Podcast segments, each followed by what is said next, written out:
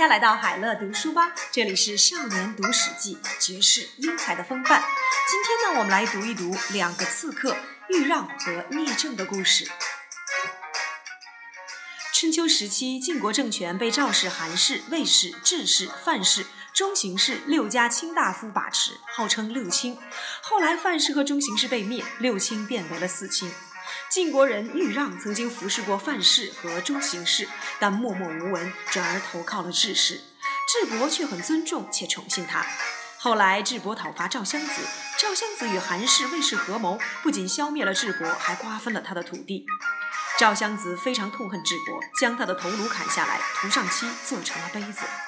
豫让逃到了深山里，悲愤地说：“啊，士为知己者死，女为悦己者容。智伯就是我的知己，我一定要用性命来为他报仇，以报答智伯的知遇之恩。这么一来，就算我死了，魂魄也不会感到羞愧。”豫让于是改名换姓，伪装成受刑人，到宫里去做整修厕所的工作。他深藏匕首，准备伺机刺杀赵襄子。赵襄子上厕所时感觉不太对劲，便命人把这个正在整修厕所的受刑人抓起来盘问。果然发现豫让怀里暗藏凶器。豫让毫不掩饰地说：“我要为智伯报仇。”赵襄子的左右侍从打算杀掉豫让。赵襄子说：“这个人是个义士，我自己小心一点，避开他就是了。再说智伯没有后代，他的臣子想为他报仇，这也是天底下贤人都会做的事。”赵襄子最后放了豫让。过了没多久，豫让把漆涂在了身上，让皮肤肿烂，长满了烂疮。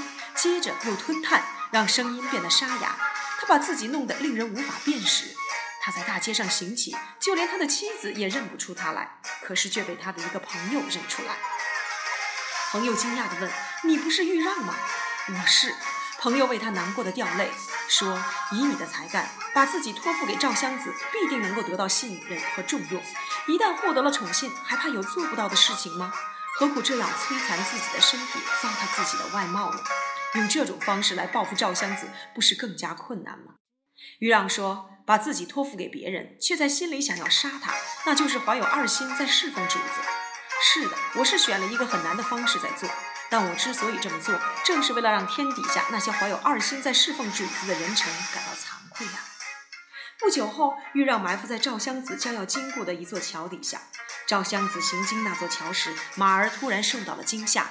赵襄子说：“这一定是豫让。”于是派人去查问，果然就是豫让。赵襄子责备豫让：“你不是也服侍过范氏和中行氏吗？智伯把他们都灭了，你为什么不去替他们报仇，反而还委身服侍智伯？”智伯都已经死了，你又为什么非得报这个仇不可呢？豫让说：“我服侍范氏和中行氏的时候，范氏和中行氏对待我如一般人，我就以一般人的方式来回报他们；而智伯对待我如国士，我当然也要以国士的方式来回报他啊。”赵襄子叹了一口气，感慨地流着眼泪说：“唉，你这个豫让啊，你为智伯报仇也算成就了一番名声，而我饶恕你的次数也算够多的了。”我再也不能放过你了。赵襄子命令部下将豫让包围起来。豫让说：“我听说贤明的君主不掩没别人的美名，忠臣有为名节而死的道义。先前您饶恕我，天下没有人不称赞您的贤明。今天的事，我罪该受死，但我恳求能够得到您的衣服，赐他几下，借以表达我报仇的志愿。若能如此，那我就能够死而无憾。我不敢指望您会答应，只是把心里的话说出来而已。”赵襄子赞叹豫让的义气，派人拿衣服给豫让。豫让得到衣服之后，拔出了剑，奋力跳了几下，然后对着衣服刺了几下，说：“我可以报答智伯于九泉之下了。”然后就持剑自杀了。赵国的有志之士听到了豫让死亡的消息之后，都悲戚不已。豫让死后四十多年，也就是战国初期，韩国发生了聂政刺杀侠垒的故事。聂政年轻侠义，因杀人躲避仇家，与母亲姐姐搬到了齐国，以屠宰为业。许久之后，濮阳的严仲子服侍韩哀侯，跟韩相侠磊结怨。严仲子唯恐被杀，逃离韩国，四处寻求可以为他向侠磊报复的人。他到了齐国，听齐国人说聂政是个勇士，只因避仇，隐匿在屠户之间。于是严仲子登门拜访，数次往返，还准备酒席，亲自捧着酒杯到聂政母亲的跟前。宴饮尽兴之后，严仲子端出了百亿的黄金，为聂政的母亲祝寿。丰厚的寿礼让聂政感到既惊讶又纳闷儿，坚持推辞而不愿接受。但严仲子坚持要献上，于是聂政致辞说：“我庆幸老母亲还在，家里虽贫，客居此地，以杀狗为业，早晚还能买些甘甜松脆的食物来奉养母亲。我对母亲的供养还算齐备，承担不起仲子这样的赏赐。”严仲子也避开他人，悄悄对聂政说：“我有个仇家，为了求得一个能为我报仇的人，已经在各国寻找了很久。来到齐国之后，听闻您很重义气。”所以特别来进献百金，以作为您母亲大人的一点粗粮费用，实在是想跟您结交个朋友而已，不敢有什么奢望。聂政说：“我之所以辱没身份，在市场上当个屠夫，就是想奉养年老的母亲。只要母亲还在，我不敢对别人承诺什么。”严仲子执意要送黄金，而聂政终究不肯接受。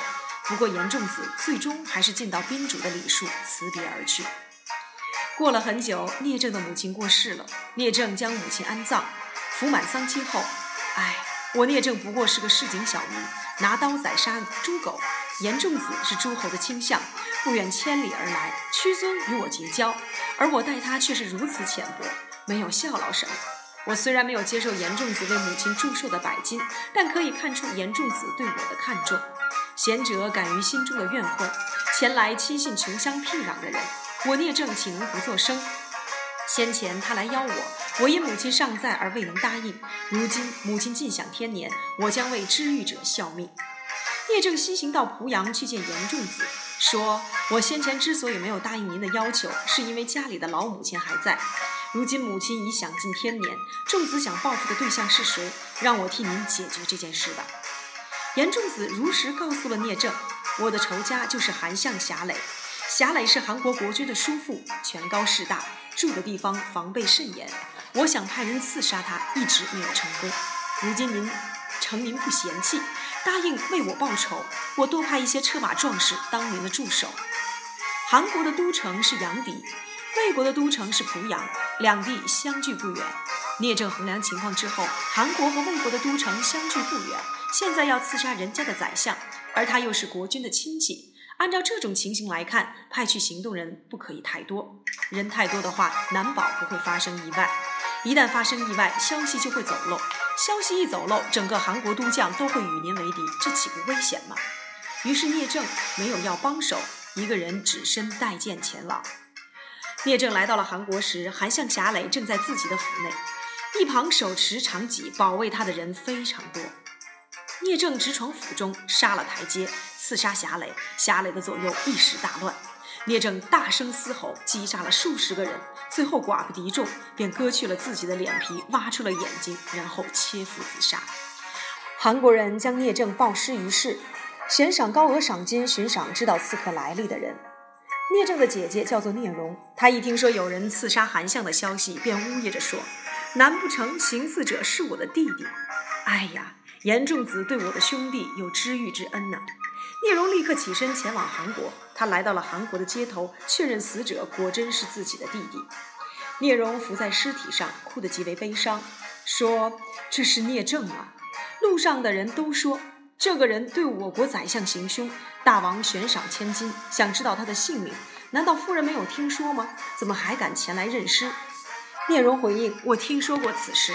聂政之所以甘受羞辱，混迹在街上的屠户商贩之间，是因为母亲健在。”而我还没有出嫁，如今母亲享受而尽，而我已出嫁。严仲子从穷困污浊的环境中把我弟弟拉拔起来，与他结交，这份恩情实在深厚。我弟弟还能怎么办呢？勇士本应该为治愈自己的人而死，但我弟弟顾念我，因此严重毁坏自己的形貌，想让人无法辨认。